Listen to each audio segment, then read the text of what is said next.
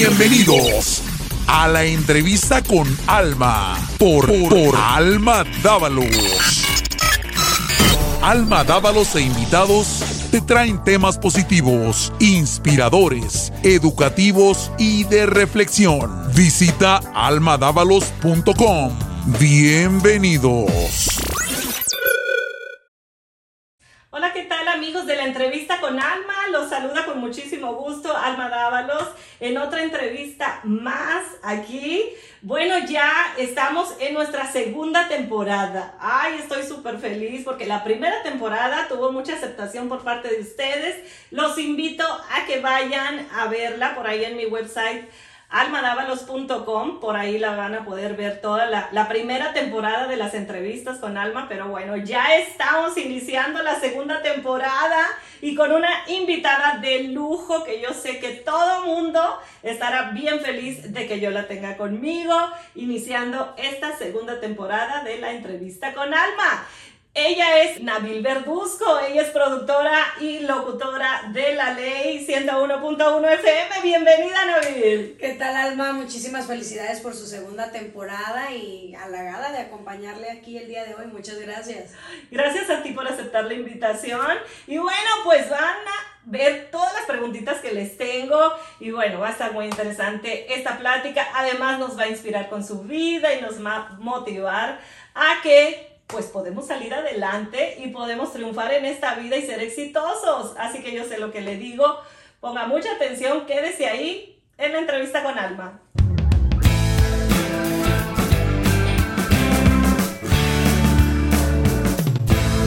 Nabil, feliz de tenerte por aquí en la entrevista con Alma. Eh, un poquito acerca de tu historia, Nabil, de dónde eres, tu familia, tu niñez. Cuéntanos para que la gente te conozca un poquito mejor. Claro que sí, Almita. Pues mira, soy nacida en la ciudad de Phoenix, en el estado de Arizona, en la Finiquera. Saludos a todos los de Phoenix. Eh, pero criada en, en, Sinaloa, en el estado de Sinaloa. Eh, soy oriunda de ahí, todos mis familiares, mi papá, mi mamá, abuelos, todos los parientes son de Sinaloa. Entonces, pues Ahí fue donde gran parte de mi niñez ah, eh, viví, ahí fue donde me criaron y eventualmente conforme ya más grande, más mayor mejor dicho, eh, pasamos unos cuantos años en Tijuana también, ah, en Tijuana, Baja California. Mira, no sabía eso. Sí, sí, sí. Yo pensé que tu familia era de Sinaloa, pero que tú habías crecido en Phoenix. No, no, no, al contrario. O sea, toda mi familia sí, de Sinaloa. Eh, y sí, fui nacida en Phoenix, pero realmente criada en México. Mira. Sí, estábamos como en, mi familia le dicen bien chistoso es los húngaros, Ajá. que íbamos literalmente Sí. de lado a lado. Sí. Entonces eh, estábamos constantemente moviéndonos de un lado al otro. Eh, cuando nací, por ejemplo, me quedé en la escuela en, en Arizona, digamos como hasta el segundo grado de primaria. Y ya después de ahí nos fuimos para, para Sinaloa. Gran, el resto de mi niñez ahí lo Wow. viví. Y después ya mi adolescencia ya la pasé en Tijuana, Baja California. Pero está súper bien, ¿no? Eso, porque pudiste conocer como que los mu- dos mundos, vaya. Sí, sí, Entre tanto la escuela en Estados Ajá. Unidos como la escuela en México, una gran diferencia. Sí. Es, es un contraste gigante. Sí. Eh, la educación, eh, los niños, Claro. simplemente hay veces que uno sí se llega a sentir ni de aquí ni de allá. Sí. Porque uno es nacido acá, pero tiene facciones mexicanas. Claro. Vamos a la escuela aquí y automáticamente los niños, es que ¿de dónde eres? ¿De Ajá. aquí? No, ¿de dónde eres? Sí, sí, es y lo mismo ya, lo mismo allá en Sinaloa también, que iba uno pues como ahora sí que con modismos de, de Estados Unidos. Y, Claro. y si era así como que, ay, la gringa, o Ajá. la niña siempre estaba como que... Y cuando volviste, pues igual. Sí, exacto. ¿No? Traías siempre, como- siempre. Pero gracias a Dios siento que eso me ayudó bastante también con, ahora sí que perfeccionar mi acento tanto en Claro. español como en inglés. Eso es lo que te iba a decir. Sí, y las experiencias también, por ejemplo, mucho de la cultura eh, estadounidense, que el Halloween, que Ajá. el Día de Acción de Gracias, y en México, por ejemplo, el Día de la Independencia de México, lo importante, lo También, autóctono y todo eso, también. entonces creo que mm, ahora sí que me tocó lo mejor de los dos mundos. Sí, pu- o sea, por eso tienes una vida muy rica, vaya, con las dos culturas. Sí, porque las viviste. Gracias a Eh, Dios. Ajá. Eh, tus estudios, cuéntanos. Mis estudios, bueno, pues mira, Ah, llegué técnicamente hasta, me, me pude graduar de lo que fue la high school, ¿no? Aquí terminé precisamente en Carolina del Norte, terminé mi high school Ah, ¿sí? en la ciudad de Fuquay. Ok. Eh, y fui e hice unos cuantos años de, de colegio también. Ajá. Pero pues no lo pude terminar, mi papá a cierta edad nos, se fue para México, Ajá. entonces pues nos tocó trabajar, a mi hermana y a mí. Claro. Entonces, pues a mí primero como ser la mayor de, de las... La somos, mayor. somos tres hermanas, Ajá. al ser la mayor de las tres, pues Ajá. me tocó como que subir un poquito de nivel y en cuanto a- al nivel laboral y pues dejar los estudios atrás, lastimosamente. Sí. Pero, pero sí, hice unos cuantos años de colegio y todo y, y gracias a Dios, pero pues no me pude graduar del programa al que estaba asistiendo. Claro. ¿Y cómo se da el inicio de los medios de comunicación? Híjole, Cuéntanos es una historia. combinación muy rara entre suerte Ajá. y de alguna manera alcanzar los sueños de uno. Porque es, es muy cómico. Yo era, eh, era conductora para un programa local de Carolina del Norte. Ah, sí. Entrevistábamos artistas, hacíamos eventos sociales, ¿En por ejemplo, íbamos a, a quinceañeras, a bodas, a darle la bienvenida a los invitados de cada evento, de cada fiesta. Eh, muchas veces nos tocó ser maestros de ceremonia, etc, etc. Entonces, en una de esas, el productor videógrafo de, del, del programa en el que estábamos, en el que estaba, eh, iba a hacer una sesión fotográfica para el elenco de la ley.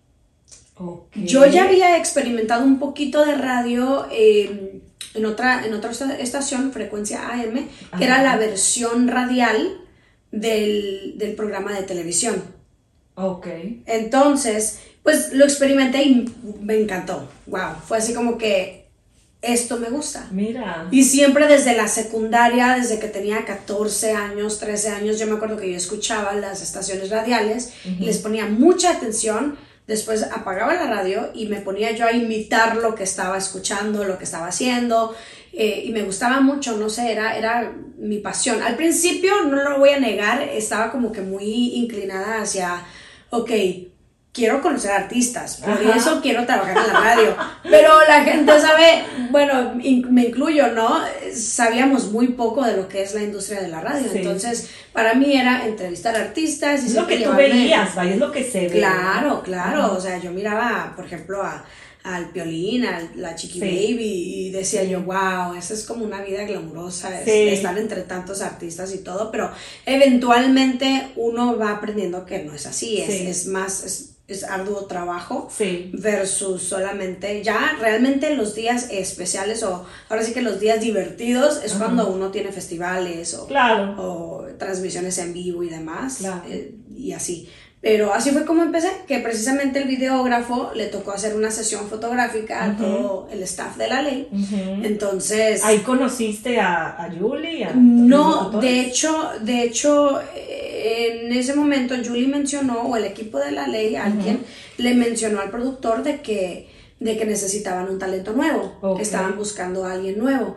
Entonces, mi productor regresó conmigo, eh, Hugo Flores, saludos, eh, me dijo, oye, ¿qué crees? Está esta oportunidad, aviéntate. A ti te gusta la radio, Wow, eh, estás mejorando tu dicción. Y es que yo tenía una dicción, diríamos, en mi rancho muy pocha. Tenía, tenía un acento muy pocho. Ajá. Entonces, pues lo tuve que perfeccionar mucho mi, mi dicción para poder hacer un buen trabajo en la radio. Entonces, pues imagínense, eh, empecé a trabajar en eso, le mandé un correo electrónico a Julie Garza. Eh, eran en ese entonces, yo checaba muy poco, muy poco mi correo electrónico, entonces Y eras chica. nunca, ¿qué era muy tenías? pequeñita, tenía yo, em, bueno, no tan pequeñita, tenía yo, quiero decir, si acaso unos 21 años más o menos. Ok. Pues más sí, o menos, no tan jovencita. Ajá. Pero sí estaba chica, entonces no, no tenía mucha experiencia tampoco, o sea, en cuanto a correos electrónicos Claro. eso, pues sí estaba así como que...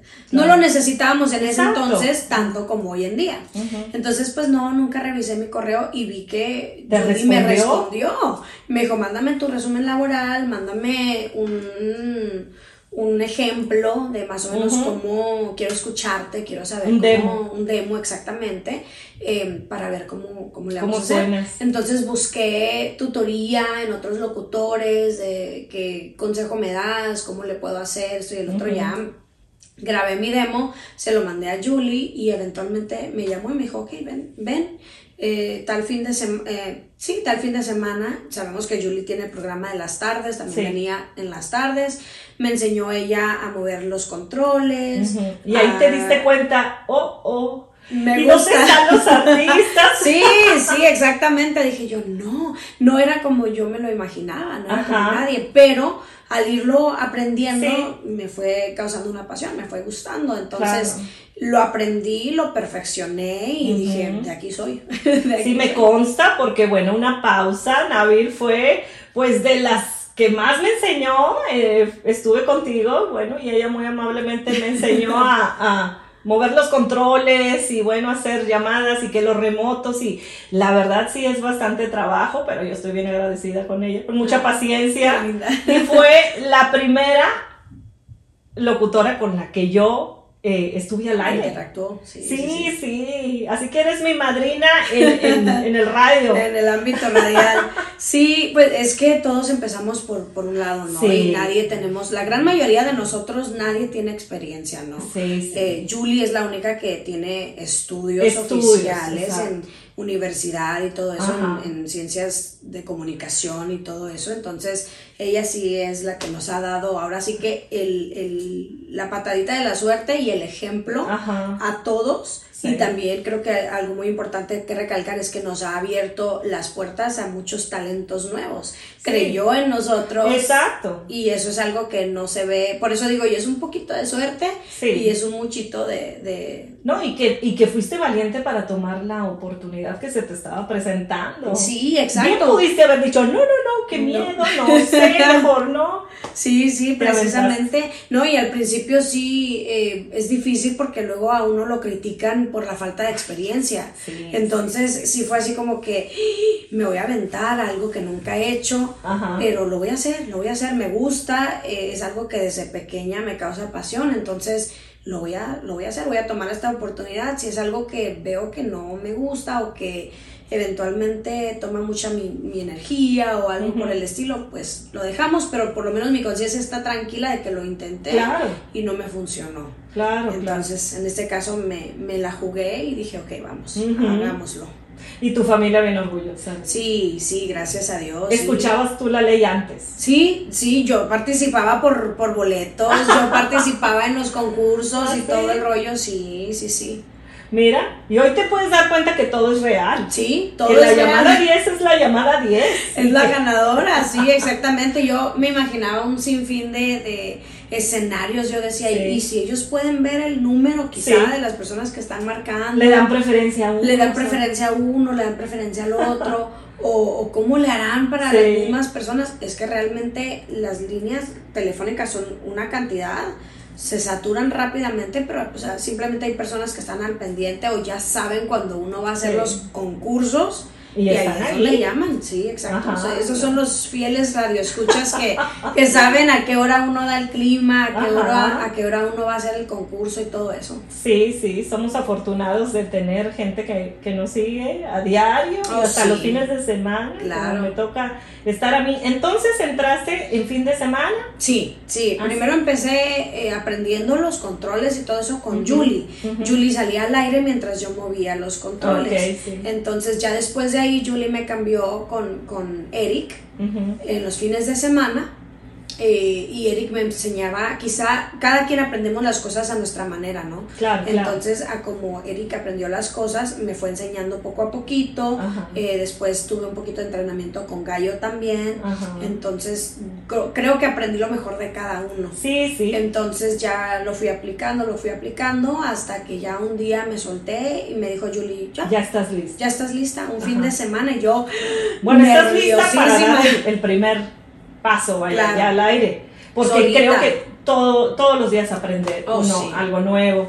Y sí es cierto, cada uno tiene su estilo, tanto para hablar al aire como, bueno, sus shows, cada quien, ¿no? Sí. Y también para mover los controles y saberse mover en, en bueno, en, en el show, vaya. Claro. Y, y, pues uno aprende de todos, yo aprendí de cada uno de ellos este, algo, ¿no? Tuve la oportunidad de estar también con Gallo, con, con Cuy, con, con Julie, y con Eric un poco, no, no, no me tocó estar porque él siempre estuvo en la mañana y yo podía ir en las tardes. Sí, claro. Pero bueno, todo, también algunos tips que me ha dado Alfredo y Oh, bueno, sí. cada uno de ellos es algo bueno que, que nos enseñan y, y que en la ley tenemos ese equipo eh, que la verdad este, es un gran equipo. Sí, es Y, y no hay con que, no, es que yo me voy a guardar esto porque no vaya a ser que luego. No, todo el mundo, yo noto que, que son abiertos, que bueno, yo también lo que pueda ayudar. Y, este, y somos abiertos para, para enseñarnos los unos a los otros, compartir y enriquecernos. Sí, sí, sí, desde luego. Y creo que eso es algo que no se encuentra en cualquier lugar también. Sí. Entonces, sobre todo, siento que el ego entre personalidades puede haber sido un gran conflicto.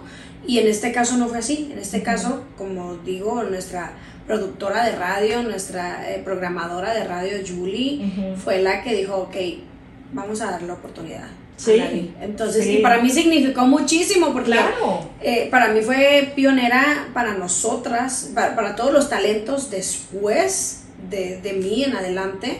Eh, fue gran, gran empujoncito para decir, ok, bueno, las personas que, que sienten que tienen el talento, Ujú. inténtenlo y por qué no. O sea, que lo mismo pasó con Cruz también, con Jessica, con usted. Entonces creo que, que el, el- eh, muchas personas piensan, ay, es que es muy difícil entrar. Y O- ahí se queda. Sí, o es que como no tengo experiencia no van a querer nada conmigo. Pero es que no saben la, la historia que viene detrás de cada uno de nosotros. Cómo Claro. fue que aplicamos, cómo fue que nos informamos para, para hablar con Julie, para, para dar nuestro demo y Claro. et- etcétera. Entonces, creo que tiene que ver mucho con, con em, la motivación de uno mismo también para querer que hacerlo, tenga, el empuje sí. que uno tenga y Sí. buscar la manera de, llegar hasta donde tenga uno que llegar. buscar, eh, eh, buscar, eh, es que me estoy acordando, sabes, que de una anécdota mía, en, en- a mí me gusta mucho cantar. Y bueno, yo soñaba también. con cantar, sí, sé que tú también cantas. Bueno, el caso es de que alguna vez yo salí de lunch en mi oficina, trabajaba yo en una oficina, en- estoy hablándoles hace muchos años allá en México, y este, y, y vi pasar a los, al, al trío que cantaba en un hotel, en el bar o en el restaurante de, de un hotel muy prestigioso allá en México, ¿no? en Monterrey. Y me fui detrás de ellos, no me iban a dejar pasar a mí, pero me logré colar entre ellos para platicar con ellos y decirles cómo, cómo era que habían estado ahí, con quién habían hablado, etcétera, etcétera. Ah, sí, ¿qui- ¿tú quieres cantar? Ve a hablar, mira, a él le parecería bien, quizás una mujer aquí cantando sería muy padre que nos acompañara así. Y sabes que en ese momento no estaba lista. Me asustó todo eso. Sí. Y a mí me hubiera gustado, pero a la vez ya me tengo que volver a mi trabajo. A mí, Ay, sí. de verdad, eso me pasó. Y ya tengo que volver a mi trabajo, pues, de secretaria y claro. mi sueño, pues, no, tuve temor, fíjate. Y entonces era una oportunidad que yo a la vez sí quería, a la vez me aventé a que me dijeran, hey, tú no trabajas aquí, porque ellos entraban por una puerta Claro. por detrás, ¿no? Del hotel, pero, pero a la vez tuve temor, no, no, no, no tuve ese empuje, vaya. Claro. Y creo que yo que cuando, cuando tú quieres algo, como tú bien dices, hay que aventarnos a De hacer. alguna manera. De, De alguna alguna manera manera. nos aventamos. No te sientes listo, no importa. Eh, vas a prepararte. Creo que todo, yo creo que todos en, en- en nosotros como compañeros, en algún momento en la ley, cuando estamos al aire, decimos, ay, me equivoqué en esto. O sea, todos tenemos errores. todos tenemos Sí. errores, todos vamos aprendiendo y, y bueno, quizás al inicio sean muchos, ya uno va perfeccionando, pero bueno, por algo se empieza. Tenemos Sí. que empezar en algún punto. Y es tanto errores como también eh, ni siquiera bloopers. Son cosas que nos pasan al aire, es muy natural. Por ejemplo, una vez estaba eh, que aprendí que no tenía que tomar refresco durante mi programa, pero por ejemplo me tocó, me tocó eructar. Y, y yo así de que no me hayan estado escuchando. por favor, que la jefa no me haya estado escuchando. Um, también me tocó una vez un reflejo que uno no puede detener, ¿no? Un estornudo. Ah, sí. Entonces yo así de, no me acuerdo qué, qué información estaba diciendo, creo que quizá el clima o algo por el estilo, pero me tocó estornudar también y yo... Ay, no, qué pena, discúlpenme. No, sí, me ha pasado. Y es que el momento de que, de que, pues uno tiene el micrófono ahí y está hablando, leyendo, pero llega como que ese instinto de que uno tiene que estornudar y no, hay muchas veces que uno puede detenerlo. Sí, puedes controlarlo. Y, y bajarle el volumen al, al, micrófono, pero hay otras veces que es así como que, ay, no, no, es, es inevitable. No claro, somos humanos, vaya, y tiene que haber todo eso. Y eso es parte de, la gente le gusta vernos, creo yo así, naturales, sin, sin, poses, vaya, no nos ven, pero pues, puede notarse, ¿no? Pueden notarlo ellos, querer aparentar algo que no somos o, o, bueno, sentirnos naturales. Claro, y creo que eso es uno de los factores también más representativos, por decirlo así, de, de la radio. Porque lo que pasa es que yo hice televisión e hice radio. Entonces, la televisión era, para mí eran uno podía fingir una sonrisa o interés cuando estábamos entrevistando a alguien o algo por el estilo, pero, pero era así como que uno siento que visualmente podemos, ahora sí que, em, no sé cómo explicarlo, podemos darle otra imagen, ¿no? Podemos eh, fingir, fingir, fingir cómo nos sentimos que estamos haciendo y etcétera, ¿no? Pero, pero en la radio no. En la radio no. He tenido días donde estoy muy triste, algo sucedió en mi vida, que, que, mi única terapia ha sido la radio, honestamente. Em, y, y e ir a la radio es así como que, oh, no, no, no, anímate, mijita, porque esto se va a escuchar al aire. Las personas, eh, cuando eh, pasé por un momento muy difícil en mi vida, era, nada me animaba pero tenía que ir a trabajar. Es más, Julie me decía, no, tranquila, si necesitas unos días o no, tómatelos. Y yo, no, no, no, no, necesito, es mi terapia, necesito venir a la radio, em, eh, hacer, mi trabajo y no estar pensando, no tener la mente metida en, otras cosas, ¿no? Entonces, así me tocó y de hecho un radio escucha una vez me dijo, oye, te escuchas muy triste, no es. la personalidad tuya que tienes al aire. No, lo noto como tu, tu risa al aire no es la misma, eh, que estás bien. Y ahí fue donde dije yo, uno no puede engañar al radio escucha, por más que uno quiera fingir de que, ay, estoy bien buena onda, vengo con mucha vibra el día de hoy o esto, no se puede, es, literalmente tiene que salir de, de, de, adentro. de la persona, de uno mismo y decir, eh, hola, muy buenos días. El, animar a otras personas cuando uno no está en las mejores condiciones emocionales es lo peor. Sí. Es lo peor, pero también enseña mucho a, profesionalismo. profesionalismo y a ser muy fuerte también por sí, mismo. Sí, sí, yo creo que todos en algún momento hemos pasado por oh, momentos difíciles y, y, es cierto, es un trabajo. Eh, no tan fácil en esos momentos. Cuando estás alegre es súper fácil, ¿no? Ir y animar. Pero cuando pasas por momentos difíciles y tienes que animar, porque la gente lo que quiere ver es si están desanimados, prenden el radio para que anímenme, ¿no? Claro. Que se me pasen más rápido las horas aquí trabajando, etcétera. Y es nuestro trabajo y lo hacemos con gusto. Claro, y es que música, muy difícil. Es complicado. Eh, eh, y en cuanto a música, es, la pueden escuchar donde sea. Las plataformas digitales hoy en día están muy a la vanguardia, siempre tienen las canciones de su elección y todo, pero cuando me ha tocado platicar con Radio Escucha, siempre ha sido la misma respuesta escuchamos la radio, obviamente, por pues, sí, los concursos, los boletos, las cosas que se pueden llegar a ganar y todo eso, pero más que nada por las personas que ellos están escuchando al aire.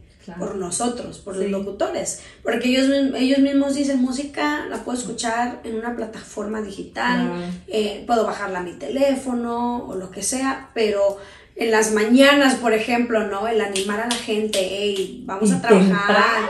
Y tempranito, cuando uno, yo soy una persona que no me gusta levantarme temprano, pero me levanto temprano. Hoy en día estoy haciendo show con, con Eric Johnson en las mañanas, los martes y los jueves.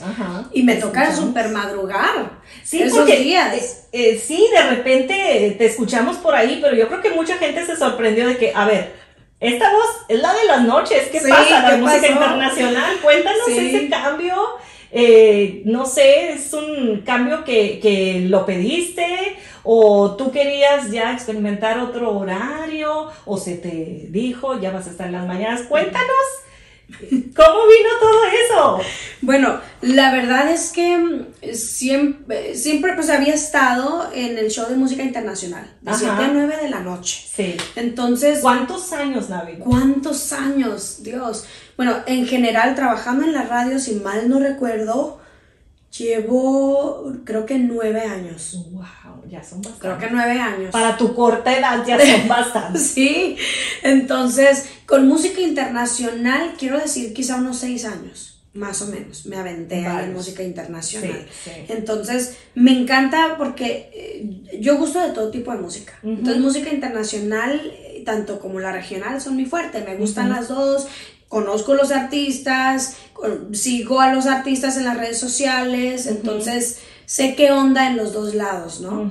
Entonces, y pues crecí, crecí con banda, Música con corridos, música ranchera, mariachi. Claro, claro. eh, y pues ya conforme crecí, fui madurando y todo eso, entonces ya como que rock en español, que reggaetón, que pop, baladas, esto y el otro. Entonces ya fue cuando amplié mi- repertorio musical, ¿no? Mi gusto musical. gusto. Mi gusto musical.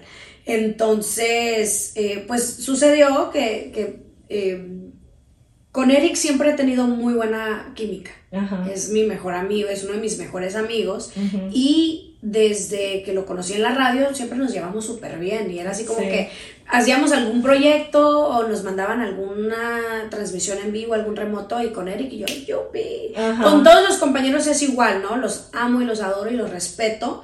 Pero con Eric es como, es como, es como mi comadre, ¿no? Estamos chismeando, estamos echando chal. Este. Y pues eh, siempre hemos tenido mucha química y sobre todo las cosas que platicamos, porque venimos de, na- no nada más profesionalmente en la radio platicando, sino que tenemos amistad fuera del, del Claro. estudio de, de la radio. Entonces tenemos muchos chistes locales, tenemos muchas anécdotas. Y se conocen, vaya, ya tienen muchos años de Exacto, y nos, nos conocemos hace muchísimos años también. Porque supongo que eso ha de ser muy importante a la hora de tener el show con alguien, Sí. que, que sepas leer, este, no sé, la seña que te haga, Sí. o, o ya sabes lo que vas a decir para que el otro te remate, o ya Sí. sé lo que me vas a contestar, por eso lo digo. Sí, Creo exacto. que tiene que haber eso, vaya, y eso Bastante. es difícil lograrlo, pero bueno, ustedes ya estaban preparados, supongo, para, para el show, ¿no? Para esto. Toda la vida preparándonos para eso. Sí. Pero eh, sí, y, y sucedió de que, bueno, le dije una vez a, a Julie, y de hecho primero lo había platicado con él, oye, ¿cómo te sentirías? ¿Qué, onda? O sea, eh, hacemos, ya habíamos pensado quizá en algunos otros proyectos o lo que sea.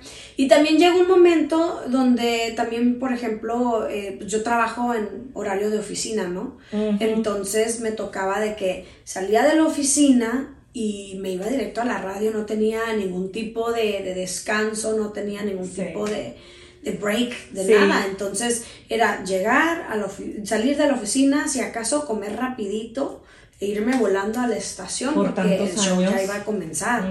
Entonces, muchas veces se vuelve como que eh, drenante hasta, hasta un punto, porque es una vida laboral de un, de un tipo y ya después vámonos a la rutina, ¿no? Entonces, Julie también ya platicaba conmigo y me decía, oye, mira, ¿qué te parece esto y el otro? Y lo fuimos platicando, lo fuimos formulando, hicimos varias demostraciones, Ah, ok, sí. mira, eh, así se escucharía, ¿no? El show que haríamos. Yo propongo ciertos segmentos, yo propongo ciertas cosas Ok. y siempre, o sea, a Julie envuelta de que, ok, ¿qué te parece esto? Ajá. Y, y Eric así de, ok, también pichando ideas. y Cada todo quien eso. dando. Cada quien dando sus nuestro, ideas, nuestro punto de vista y, y nuestras ideas y compartiendo a ver qué, cómo haríamos esta experiencia todavía mejor, ¿no? Ajá. Entonces, pues se nos dio la oportunidad, martes y jueves en las mañanas. Y A yo- ver, dinos los- el horario en el que estás para que la gente, si no te ha escuchado. Sí, sí, pues mar- yo estoy en las mañanas con Eric Johnson de martes a jueves, de 7 de Martes la mañana a jueves. 9 de la mañana. Martes y jueves. Martes y jueves. Ok. Así es. Y ya entre semana, pues trabajo un poquito con usted en las redes sociales, estoy al tanto de, de las tendencias que están en, en TikTok, cosas en, en plataformas digitales y demás, Sí. para mantener la imagen de la radio también a nivel social, pues eh, a la fecha, ¿no? Con, Claro. con todas las tendencias, con todas las cosas que, que están sucediendo. Sí, invítanos también a seguir el TikTok de la ley. Sí, está arroba la ley NC, eh, que es nuevecito, así que si nos pueden seguir, síganos. Estamos tratando de, de hacer los TikToks más originales, los más cómicos, los más compartidos, los más virales. Ajá. Todo el staff de la ley, todos Ajá. estamos involucrados. Entonces muchas veces yo también me sentía mucho así de que como yo estaba en música internacional Ujú. y luego solamente durante la mañana, durante el día era cuando grababan las cosas que iban Ah, a sí, salir sí. En, en la página de la ley o lo que live o Y sí me sentía así como la niña adoptada, ¿no? La hija adoptada de la familia, que ahora es Jessica.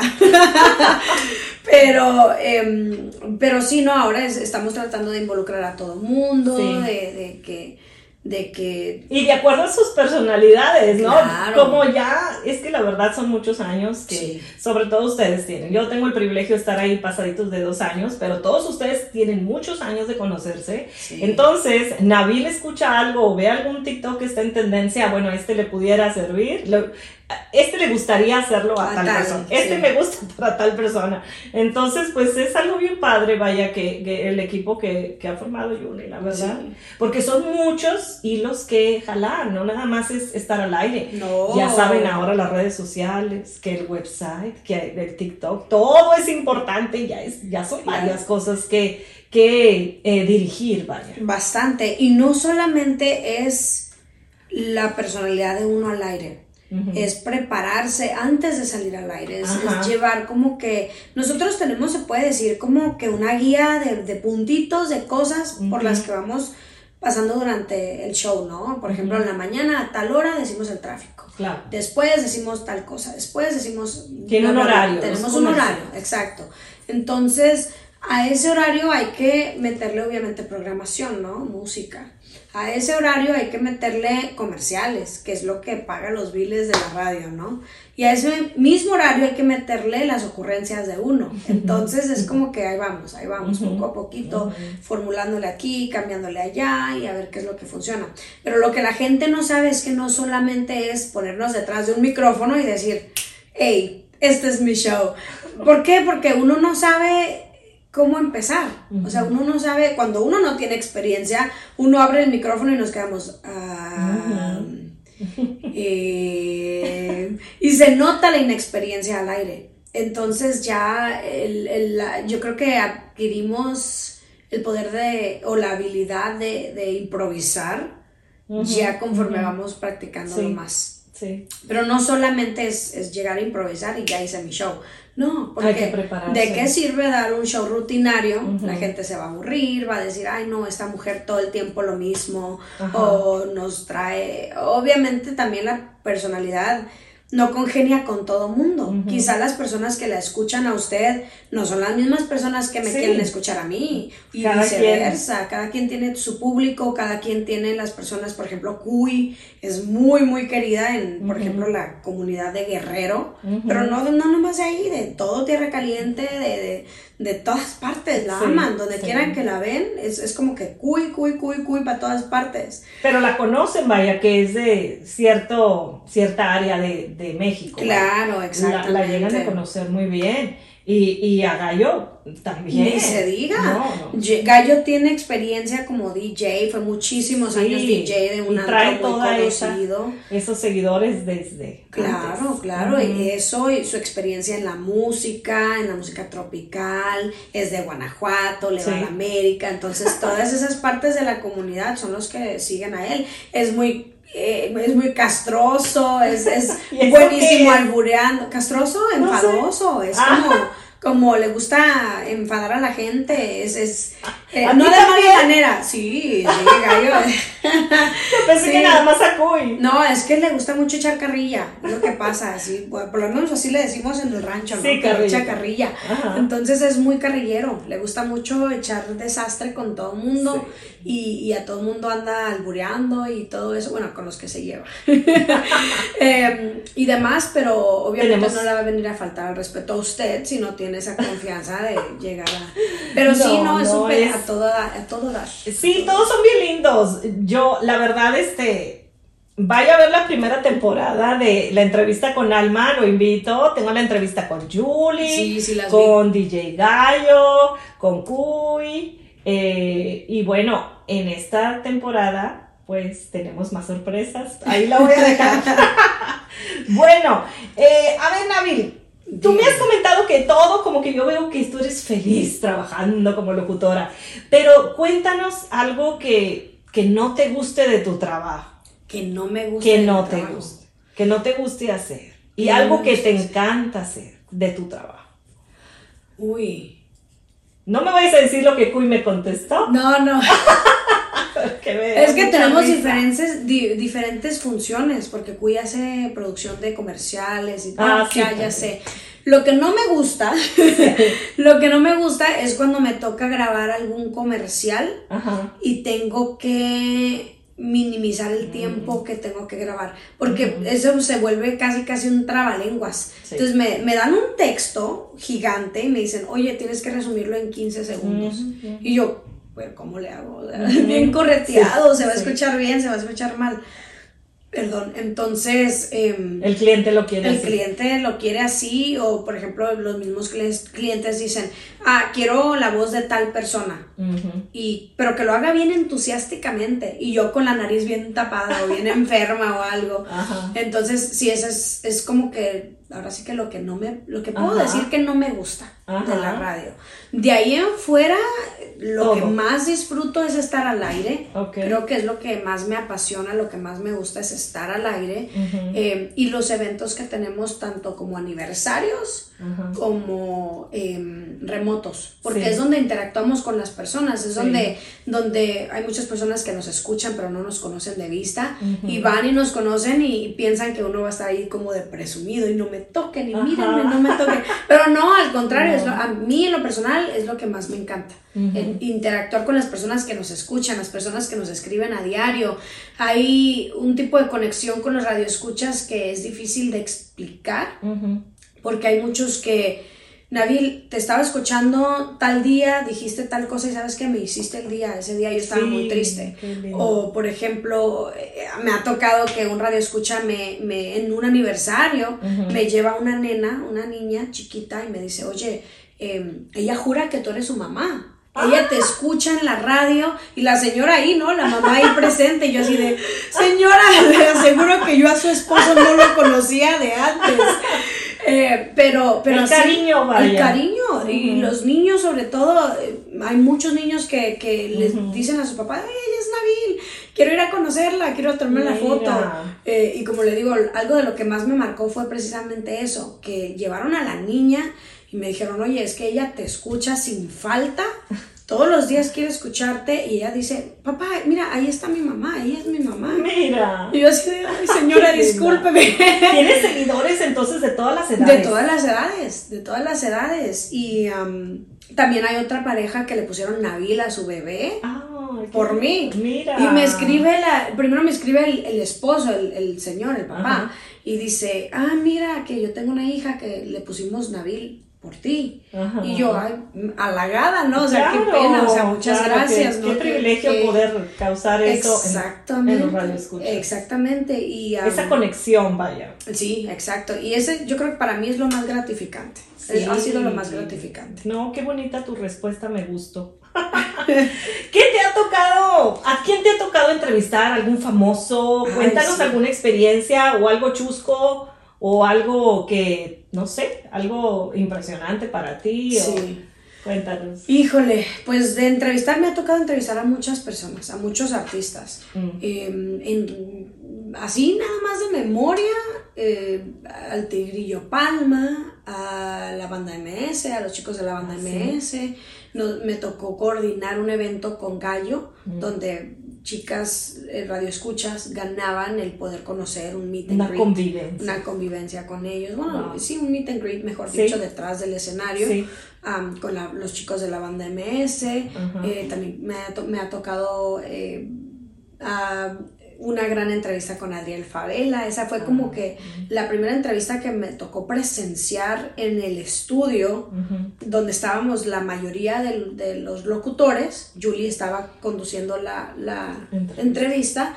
pero es donde dices, wow, aquí es donde, esto es lo que yo miraba, esto es lo que me gustaba mirar de, de, por ejemplo, las personalidades en la radio, ¿no? Claro. Em, me ha tocado también alguien que jamás pensé que yo sería parte de o conocería en persona, es por ejemplo a, al, al Tri, al ¿Ah, Tri de México, sí, sí, sí, sí, me tocó. Bueno, estaba en el estudio también, cuando estaban haciendo la entrevista, le tocó hacer la entrevista a Gallo en esa ocasión, pero pues yo estaba así como que tomando fotos, como que eh, grabando a Gallo y todo eso, entonces padrísimo. Em, también una entrevista que me tocó hacer con Gerardo Ortiz, también una entrevista con que jamás pensé también, que dije yo, jamás me pasó por la mente, era del grupo Nietzsche. Ah, y, a mí me encanta la salsa, entonces digo yo, wow.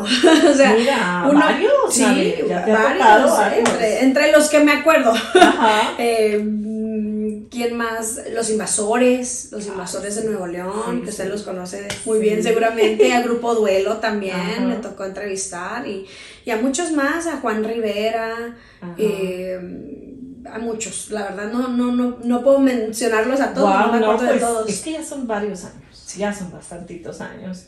Y cuéntanos, antes nos dijiste que estabas haciendo otro trabajo durante el día y en la noche asistías a música internacional. Ahora estás muy tempranito y ya tienes todo el día, todo el resto pues, día, todo el día libre, entre comillas, seguramente ahorita nos vas a decir a, qué te dedicas en, en, durante el día y bueno, ya en la noche está Jessie, ¿no? en música internacional. Eh, nuestra nueva compañera en, en, la ley. Pero cuéntanos qué haces durante tu día. Eh, ¿Trabajas en alguna otra cosa? Sí, aparte de ser locutora en la radio, también lo que hago es es préstamos financieros, préstamos para compra de casa específicamente. Entonces trato de, sobre todo porque tengo mucha, mm, se puede decir, em, mucho alcance en la comunidad latina eh, por lo mismo de los radioescuchas que, que me escriben, que me encuentran, que me hablan.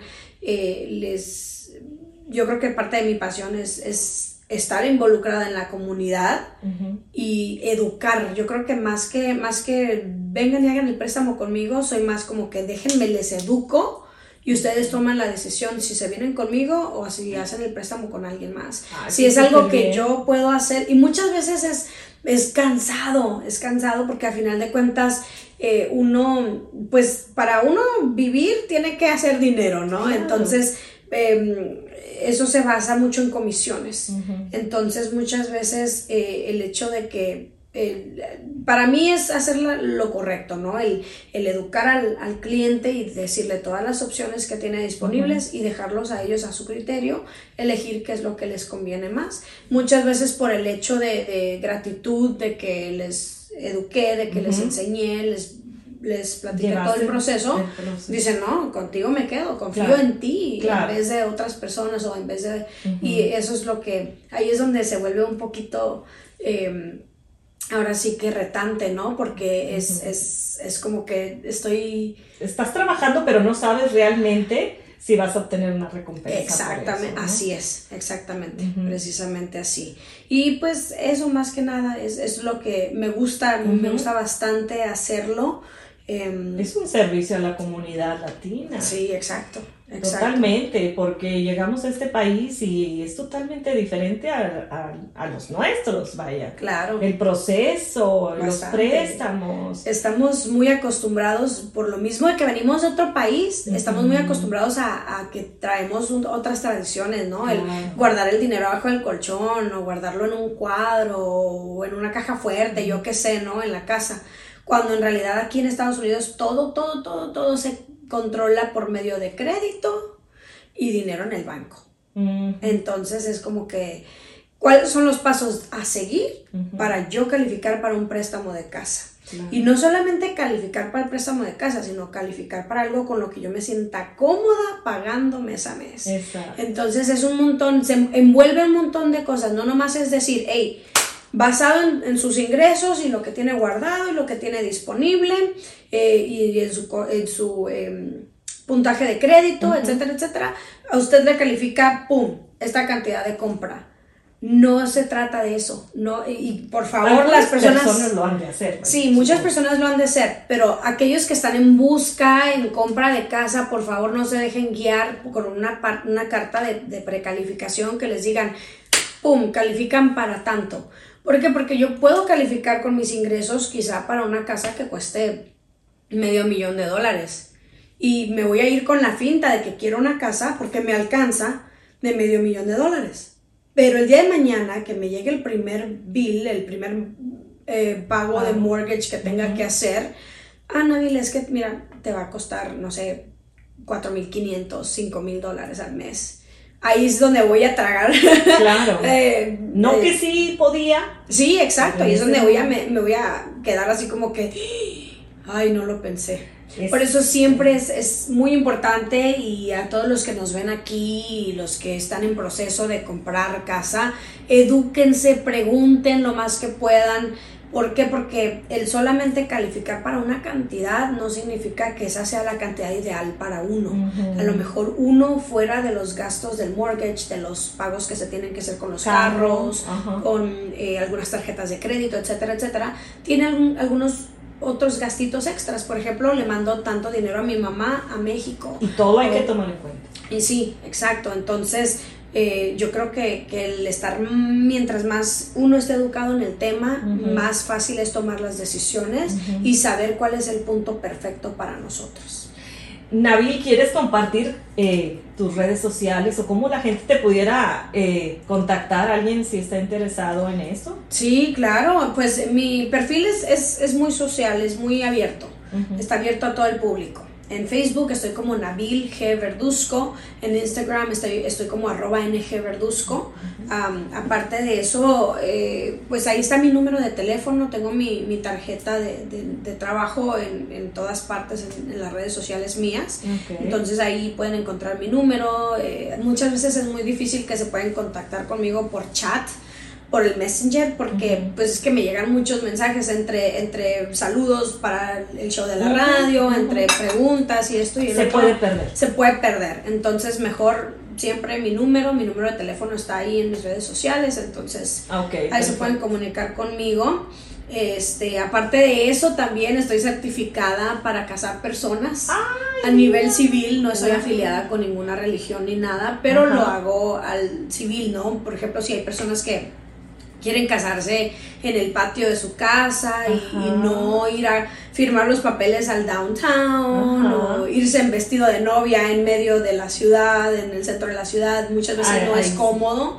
Entonces voy yo personalmente, este, hacemos pues todos los arreglos, los permisos con el condado y todo eso, em, y voy y los caso, a donde me digan, sea en el evento, de, en el salón del evento o en el patio de la casa, donde... Y a ver, cuéntanos, aquí como que se estila mucho como que una platiquita antes, unos consejos a los novios, eso es, tú lo creas, ya está, es que siempre tengo esa duda, ya está ahí, tienes que decirlo por ley o es algo que tú te inspiras a decirlo, ¿cómo es la cosa? Lo que yo hago es que yo tengo como un diálogo para hacerlo más, más emotivo, más, bonito. Más ameno. Porque en realidad no tengo que decir nada. En realidad es nomás pedirle a los novios, lo que la responsabilidad de los novios es acudir al condado, pedir el permiso de, casarse, ya una vez que les imprimen el papel, pues ya ahí nada más dice que firme los testigos, que firme la novia, el novio, con su dirección y es todo. O sea, yo realmente Eso. no tengo que decir Ajá. absolutamente nada. Es nada más firmen y ya, listo, me voy. Y yo lo entrego. Dar a- fe de que Dar fe de exactamente. Pero, pero yo lo que hago es que yo imprimí un diálogo y ese diálogo obviamente lo personalizo con el nombre del novio y de la novia. Y lo voy leyendo para que hagan su intercambio de, de anillos, para que, por ejemplo, si quieren hacer alguna... Volvemos a lo mismo, no estoy afiliada con ningún tipo de religión, pero si ellos quieren involucrar algún, algún ejercicio como el combinar las arenas o como prender un cirio entre los dos juntos, ya es ya de- es elección de, ellos. de si ellos me quieren decir, si ellos me dicen, Ajá. oye, mira, es que eh, queremos, no sé, que, que nos ritual. pongan un- exactamente algún ritual o algo por el estilo. Yo soy muy, muy, muy abierta a eso. Ya, y ya doy mi fe de que. Ay, pues, pues sí se están casando. Aquí tienen a Nabil. Imagínense, me casó Nabil. Qué padre. ¿no? Sí, sí, sí. Y eso, y pues también para las fiestas hago eh, maestra de ceremonias. Es algo que me gusta mucho hacer. Maestra de ceremonias de 15 años, de bodas, de lo que quieran celebrar. O cualquier evento. Te he visto en, en eventos de tiendas también. Sí, o sí, sí, aperturas. o- aperturas, todo eso. Ajá. Este, hay muchas cosas que hago en colaboración con Eric también. Ajá. Entonces, pues ya eh, la misma gente conocen por la radio, conocen por la. Estás bastante influencia. ocupada. Sí, sí, bastante. Bastante ocupada, Nabil. Pero bueno, lo hace con mucho gusto, siempre con energía y con la sonrisa en la boca. Sí. Mientras me deje mi chalinito. Ay, sí, eso es lo que te quería preguntar, Nabil. Es que es bien lindo que sentimos todos, todo el equipo de la ley, cuando Nabil nos dijo que estaba esperando bebé.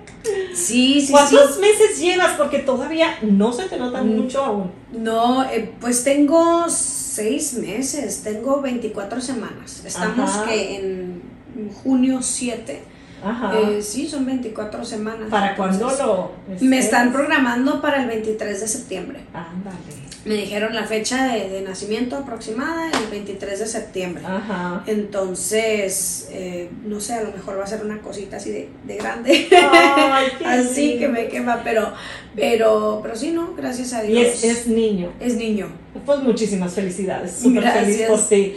Y bueno, eso de Chalinito le pusieron, eh, le vas ¿De a poner dónde así. viene? ¿De dónde viene? Cuéntanos. Sí, no, ese no va a ser el nombre. Lo que pasa, lo que pasa es que desde siempre, no sé, empecé bromeando en Ajá. las redes sociales, Ajá. que por ejemplo miraba a un niño con una tejana, con un sombrerito bien rancherito y todo, estilo sinaloense, y yo decía, ay, mi chalinito. Pero, pero empezaron, bueno, yo empezaba así como que mi bebé, mi niño o, o mi hijo, ¿no? Algún Ajá. día.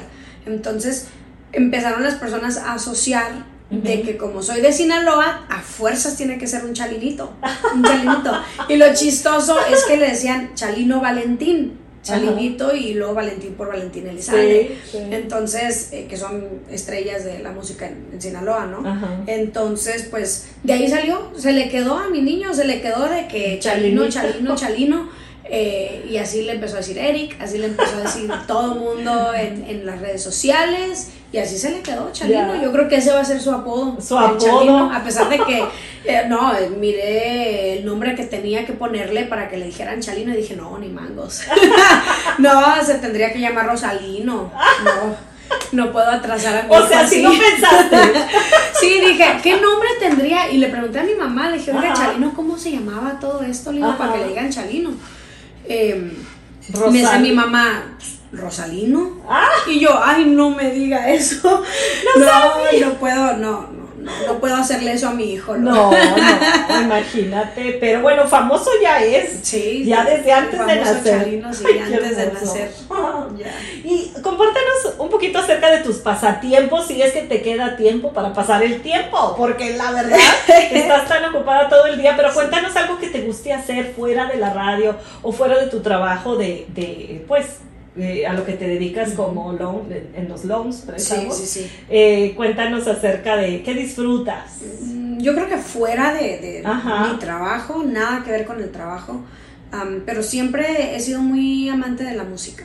Ya sea bailar, me gusta mucho salir a bailar, eh, cantar también, eh, no en cualquier parte canto porque es que me da pena, nada más me da pena y se me olvida la letra de las canciones. Ay, Entonces, te da sí, de verdad, me da pena. Hablar no, pero hablar no, no, puedo hablar enfrente, hemos tenido aniversarios con más de, de 10 mil, 11 mil personas presentes y yo como pesa en el agua, pero cuando me tocan cantar, no, no, siento que se me cierra la garganta, eh, me sudan las manos, se me olvida la letra de las canciones. no, es que no, puedo cantar quizá en un, en un karaoke, porque ahí está la letra y, me sé la canción, se puede decir, pero hasta ahí no, no, no, no, qué pena. Entonces, y para las manualidades, decoración. Ah, puedo llegar a ser muy creativa, pero, pero no, realmente no exploto ese potencial. Soy más de música, música, de escuchar nueva música, nuevos artistas, descubrir nuevos géneros, este y el otro me, me, encanta. Todo lo que tenga que ver con la música. Todo lo que tenga que ver con música,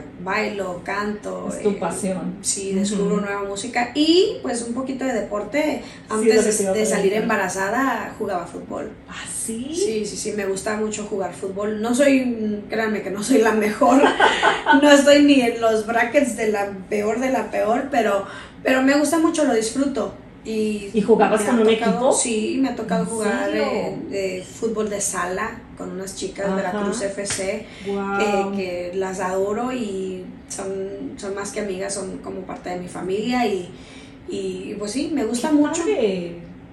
Súper activa, ¿eh? Trato de, trato de. Muy pero, activa, ahora ya con mi bebé es más como que tengo que relajarme, tengo que llevármela tranquila un poquito porque es que tampoco puedo emplear todo mi tiempo en. También tengo que descansar. También sí, no, y cuando nazca, pues sí, la cosa es un poquito más. Bueno, es un tiempecito que tienes que también como guardarte un poquito, pero sí, la energía se va mucho ahí. pero la verdad es de que a veces eh, nos enfocamos mucho en los hijos y nos olvidamos de nosotros. Sí, y bueno, eso te recomiendo que no, que no, pase. No, pase, vaya. sí. Sí, siempre dedicar, eh, obviamente, pues nuestro tiempo a los hijos, pero siempre, eh, pues, por ejemplo, esos pasatiempos que disfrutas, no dejarlos, vaya.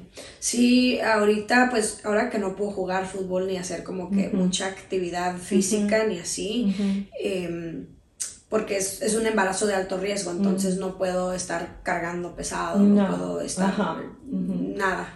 Entonces, pues... Hay etapas. Sí, claro, hay, hay, etapas. Hay etapas en la vida en las cuales... me oí muy como la abuelita, ¿no? Hay etapas en la vida en las que uno pues tiene que dedicar un tiempo a ciertas Ciertas cosas y después a otras. Pero pasar, porque a veces nos quedamos. no, sí, ¿no? claro. Hay etapas en la vida en las cuales hay que dedicar tiempo a una cosa, tiempo a otra y darnos la oportunidad de seguir nuestra vida. Sí. Los hijos crecen y se van y, se queda uno, ay, era mamá, ¿y qué más? Nada. Y ya, es todo. No, sí, hay que seguir. Y bueno, claro que te queremos seguir escuchando por ahí en la ley. Sí, si Dios quiere, esperemos claro que todo salga bien. claro que sí, primero Dios. De, de, experiencia, de, de ver a, a, mi mamá, ¿no? Cómo se dividió en no nada más ser la mamá, ser la maestra, ser la doctora el día que teníamos alguna cortadita. son como de la misma edad, ¿no? Son como muy similar la edad. Yo soy la mayor, yo tengo, voy para 32 años ya este año y luego viene mi hermana mediana, que es Reina, va para los 30 el próximo año. Eh, y ya después mi hermana Kelsey, que es la menor, ella ahorita tiene 23 años. Ah, Entonces, ella sí pues, está un poquito más chiquita. Sí, es, sí, ella es como 7 años menor que yo. Nabil, nos has, nos has platicado acerca de las oportunidades que se te han dado, cómo las has tomado, y todo es bueno, todo es bonito, pero ¿habrá algún obstáculo que hayas tenido que, pues, derribar, algún obstáculo que hayas tenido que vencer? Sí, definitivamente. En la vida, ¿cuál sería? Creo ¿Cuáles serían? Creo que toda mi vida ha sido llena de retos. Toda mi vida he tenido experiencias muy, muy difíciles de, superar, pero siempre de alguna manera tengo que salir a flote. Creo que una de las partes que más me ha ayudado a salir adelante, siento yo, es, es tanto el amor de mi propia familia, que siempre mi madre, mis hermanas siempre han estado ahí para apoyarme, para, hey, tranquila, esto va a pasar, estamos aquí para ti. Eh, el sentir más que nada el amor, el apapacho de la familia para mí ha sido muy grande. Y, también creo que gran parte de, superar retos eh, ha estado mucho en mi espiritualidad también. el, el, poderme concentrar en mí misma, llegar a un punto donde tengo que redescubrirme a mí misma para seguir adelante, porque de otra manera, si yo no me quiero ayudar a mí misma, no, nadie lo va a hacer. Y por más que alguien diga, hey, yo te voy a ayudar, nadie puede tomarme de la mano y decir, yo te voy a sacar de esto como arte de magia. No, no se trata de eso. Creo que eso en muchas personas piensan que, que, que, la vida de uno es fácil o que es la más bonita, ¿no? Quizá uno cuenta lo más lindo, lo más padre que hemos pasado, las anécdotas más bonitas, pero por ejemplo, perdón, el, pasar, en, el vivir en México es difícil, es difícil pasar necesidades y todo eso también, eh, la gente no sabe, pero yo, yo trabajo desde que tenía como nueve años. Y no porque mis papás me mandaran, que quede claro, ni nada de eso, sino porque siempre me ha gustado el ser independiente. De, una muy corta edad, como que yo, dice mi mamá que yo de, un tiempo de, pequeñita era, fui muy dependiente de ella, pero después dije yo, eh, no, ¿sabe qué mamá? Yo me baño solita, a mí no me toquen, yo me baño solita. Empecé a hacer las cosas por mí misma, me peinaba yo sola, me arreglaba yo sola para ir a la escuela. Eh, allá en México lo que hacía es que agarraba, mi papá le adaptó como una canastita a mi bicicleta Eh, y, me iba en la bicicleta y a pasar por, la casa de todas las vecinas y les decía, oigan, voy para la tienda, ocupan algo, les traigo algo. Y, así es como yo hacía dinerito, ¿no? En ese entonces, que, oh, sí, mija, tráeme que el kilo de tortillas, o tráeme unos, un kilo de tomates, o unos chiles, chiles verdes, o algo por el estilo. Entonces ya me iba yo al mercadito, compraba eso, surtía, regresaba, les daba a cada quien su mandado y de ahí me daban mi propina. Y, ya después de ahí, eventualmente, pues cuando ya nos movimos a vivir, bueno, mis papás siempre fueron comerciantes, tenían o una tiendita en la casa o tenían eh, un restaurante de mariscos, de tacos, de lo que sea, y pues de mesera, siempre, todo el tiempo. Ya cuando cumplí como 12 años, eh, que vivíamos en en Tijuana, Baja California, que fue donde pasé mi adolescencia. Entonces empecé a ser niña empacadora en un centro comercial, en un, sí, en un centro comercial. Que también se ganan. Que también se ganan, sí, aquí claro, todo por propinas, no, aquí no, allá sí, que allá nos encargábamos de que, ok, nos enseñaban a empacar la, la comida, no era así como que, hey, nomás echas todo en la bolsa, no, es como que jabones con jabones y cosas que van para el baño juntos y luego las legumbres con las legumbres, las verduras con las verduras y todo eso, entonces pues de ahí, imagínense, de 12 años hasta como mis 15 años trabajé ahí más o menos y, para arriba, o sea, puro eh, ir subiendo, después ayudar en un puestito, en una pulga, eh, después en una tienda de celulares, después en una oficina de seguros. Súper trabajador. Siempre, siempre he sido muy, muy y Todo eso, pues yo pienso que es por eso te sientes tan segura, yo pienso, al momento de estar al aire, porque son vivencias que quién te va a contar, vaya. Tú las viviste. Sí. Y tú puedes expresar tus experiencias en varias cosas. Ya me has dicho mercadito, celulares, el mandado, el, el los préstamos. Hice piñatas también. Eh, le ayudé a una, una madrina mía que tenía en paz descanse ahorita, ya falleció, pero tenía una, una tienda de piñatas una piñatería. Y sobre todo cuando más ocupada estaba era en tiempo de Navidad, porque usted sabe, ahí en Navidad uno acostumbra a romper las piñatas de siete picos o que los pinitos de Navidad y todo eso. Mi hermana Reina y yo siempre de pegostes, siempre estábamos, eh, por ejemplo, curiosas, curiosas y, y, mi madrina nos decía, oh, ¿saben que necesito a alguien que me ayude aquí con las piñatas?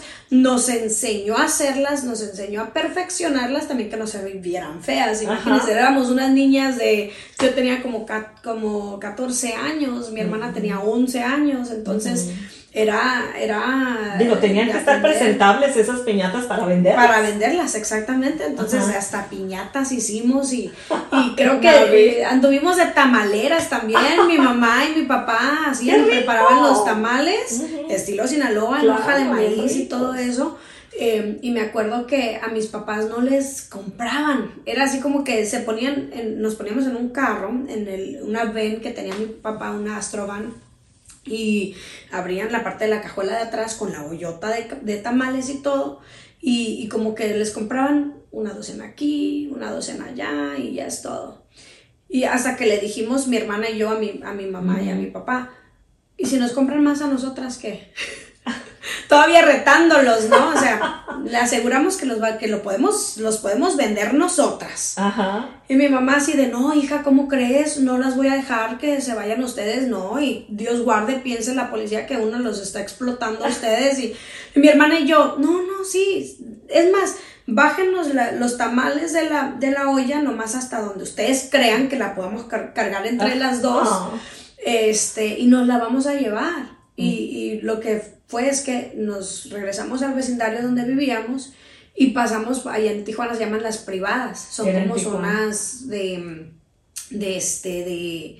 Em, como residenciales, ¿no? Más o menos como HOAs que oh, se veían aquí. Sí, sí. Entonces nos íbamos así y, y nos, nos, íbamos por toda la privada de nosotros y luego a las que sigue, luego la que sigue, la que sigue, regresábamos, gracias a Dios, con los bolsillos llenos y con nada de tamales. Wow. Entonces, siempre, siempre le buscamos, nunca nos dio pena trabajar en esto, comerciantes, vendiendo, haciendo. Mi hermana hasta la fecha hace dulces picositos, eh, frutita picada así para para este eventos sociales que baby showers que piden así como los, los botellitas. las mesas las mesas de dulces, exacto. Sí eso es lo que hace hacemos entonces wow. sí bastante trabajo. bastante sí. Le buscamos de hambre no nos morimos gracias a Dios. Sí, bien, pero pues bueno creo que están muy agradecidas a sus padres que les han enseñado bastante, a salir adelante. Bastante sí y al principio como le digo no no eran muy cooperativos ellos porque pensaban que, que, estaban, que estábamos mal, o sea, decían, mm, o sea, ¿cómo les voy a, cómo voy a poner a mi hija yo a trabajar o cómo le voy Pero ustedes sabían cómo entrarle al cliente, ¿verdad? Sí, sí, desde, pequeñitos le podíamos vender yo un esquimal. Entonces teníamos como que esa, esa, ese carisma, ¿no? Con los clientes, de que, oiga, interactuar con ellos, vender, siempre el, el servicio al cliente de cinco estrellas y todo eso. Entonces, porque eso sí, cuando trabajábamos de meseras en los restaurantes de, mi papá que llegaban a tener, sí era así como que, hey, mija, tampoco le, le vengas a dar mala cara al cliente, ¿eh? que acuérdate que gracias a ellos tenemos lo que tenemos o podemos comer o lo que sea. Y pues ya era así como que, Ok, pues. Y te conviertes de alguna manera en vendedora también del menú. Claro, vendedora del menú y, el mejor servicio al cliente, volvemos a lo mismo, el, el, mejor servicio para lo que pidan y... Y con la sonrisa, con una actitud buena. Sí, exacto. Nabil, ¿algún consejo que tú le quieras dar a los jóvenes? Mira, había escrito aquí en cuanto a ser locutores de radio. Sí, claro. Pero tú nos puedes dar consejos para varias cosas. Sí, para varias cosas. Sí, cuéntanos, cuéntales a los chicos, a los jóvenes o a las mamás para que le den este consejo si no lo están escuchando los jóvenes. Eh, o a los papás también. Sí. Eh, como joven tú, eh, ¿qué, ¿qué consejo les das para que salgan adelante o quizás perseguir un sueño que piensan que es imposible? Pero yo creo que mi mejor consejo sería que, que no se enfoquen en una sola cosa. Yo creo que siempre el poder hacer diferentes cosas nos abre las puertas a diferentes lugares, ¿no? Nos da la oportunidad tanto de aprender de unas cosas como, como masterizar, ¿no? Otras. Entonces, quizá estamos estudiando para algo. Yo siempre digo a los, trato de decirle a los jóvenes, si se pueden educar, si se pueden preparar lo más posible, háganlo si tienen la oportunidad, si sus papás les apoyan, háganlo, háganlo. Y también eh, no está, a los papás les puedo decir, no está mal el que permitan a sus hijos saber lo que cuesta ganar dinero desde una edad temprana. No meterlos a trabajar, no. Estoy hablando de, ni explotarlos, por favor, pero estoy hablando de, por ejemplo, hay que hacer cositas en la casa, hay que educarlos que cada quien es responsable de sus propias cosas, hacerlos muy independientes. El día de mañana nos falta papá, nos falta mamá y, cómo le vamos a hacer para salir adelante esta vida, ¿no? Entonces, eso, es, es enfocarse no solamente en una sola cosa. Si yo puedo, por ejemplo, si soy muy creativa y me gusta hacer manualidades, lo puedo masterizar y a lo mejor puedo lucrar de ahí, o sea, puedo hacer dinero de ahí. Em, eh, o si estoy estudiando para tal cosa y me puedo mantener con haciendo otra cosa mientras me preparo para eso. O sea, no hay que un solo camino, no hay que limitarnos, no hay que limitarnos a nosotros mismos. Ampliarnos, vaya, el horizonte. Y bueno, yo creo que una persona nace con talentos no con un talento, ¿vale? No, sí, varios talentos. Muchos talentos. Y bueno, eh, dirigirnos el que nos, más nos llame la atención y, y hacernos buenos. claro. Eso, ¿no? eso sí, con trabajo, dedicación, disciplina, supongo, ¿no? Y, y, eso también apoyar a, a, personas que vienen detrás de nosotros, mm. que quizá a lo mejor a nosotros nos tocó la suerte, ¿no? De que nos refirieron, ¿no? De que nos... O sea, si vemos que es una persona que merece el que uno le dé la referencia, el que uno diga, ok, eh, vamos, voy a referir a tal persona con toda la confianza del mundo porque sé que trabaja arduamente como lo hago yo, adelante. Porque a lo mejor esa oportunidad que uno le dé a esa persona le va a ayudar bastantísimo a esa persona y esa persona agradecidamente va a ayudar al que viene atrás de ella. Claro. Y así sucesivamente, es una cadenita. Claro, claro. Eh, qué bueno que dices eso, me encanta. Que seamos generosos con empáticos. los que empáticos, vaya, porque algún día fueron con nosotros. Claro. Algún día, en algún momento nos echaron la mano. Muy bonito. ¿Cómo te ves tú, Nabil? A cinco años, a diez años. ¿Qué quieres lograr si quieres compartirnos alguno de tus sueños? Híjole. ¿Cómo te mm. visualizas? No sé, yo creo que quizá en un futuro, eh, yo creo que eh, mi, mi visualización de mí misma cambió bastante cuando supe que estaba esperando un bebé. Bastante. Porque ahora como que se me cambió el chip de que antes tenía otras ambiciones. Ahora son muy diferentes. Son muy tipo, ok, quiero hacer esto en la vida, pero primero viene mi hijo. Mm. Ahora es, ahora es, eh, mi chip se cambió por completo. Es como que mi prioridad es que, es que mi hijo crezca bien, que aprenda valores, o sea, ponerme muy, muy pendiente en ese aspecto con él, de que aprenda las cosas buenas, que, que no se le dé todo en las manos a manos llenas. y pues algo que me gustaría mucho hacer quizás, si, si se puede, es, conocer lugares, viajar.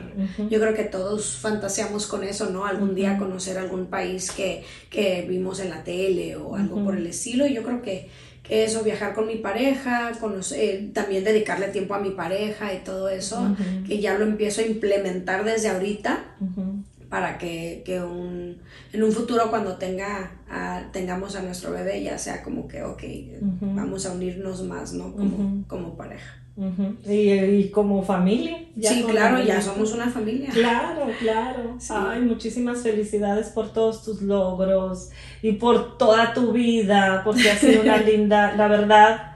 Eh, me ha impactado mucho todo lo que nos has dicho. Yo estoy segura que nuestros radioescuchas piensan que nada más saliste, no sé, de la escuela y fuiste a, a, hablar en el radio, pero por eso la ve usted tan desenvuelta. Ya lo vio igual que yo.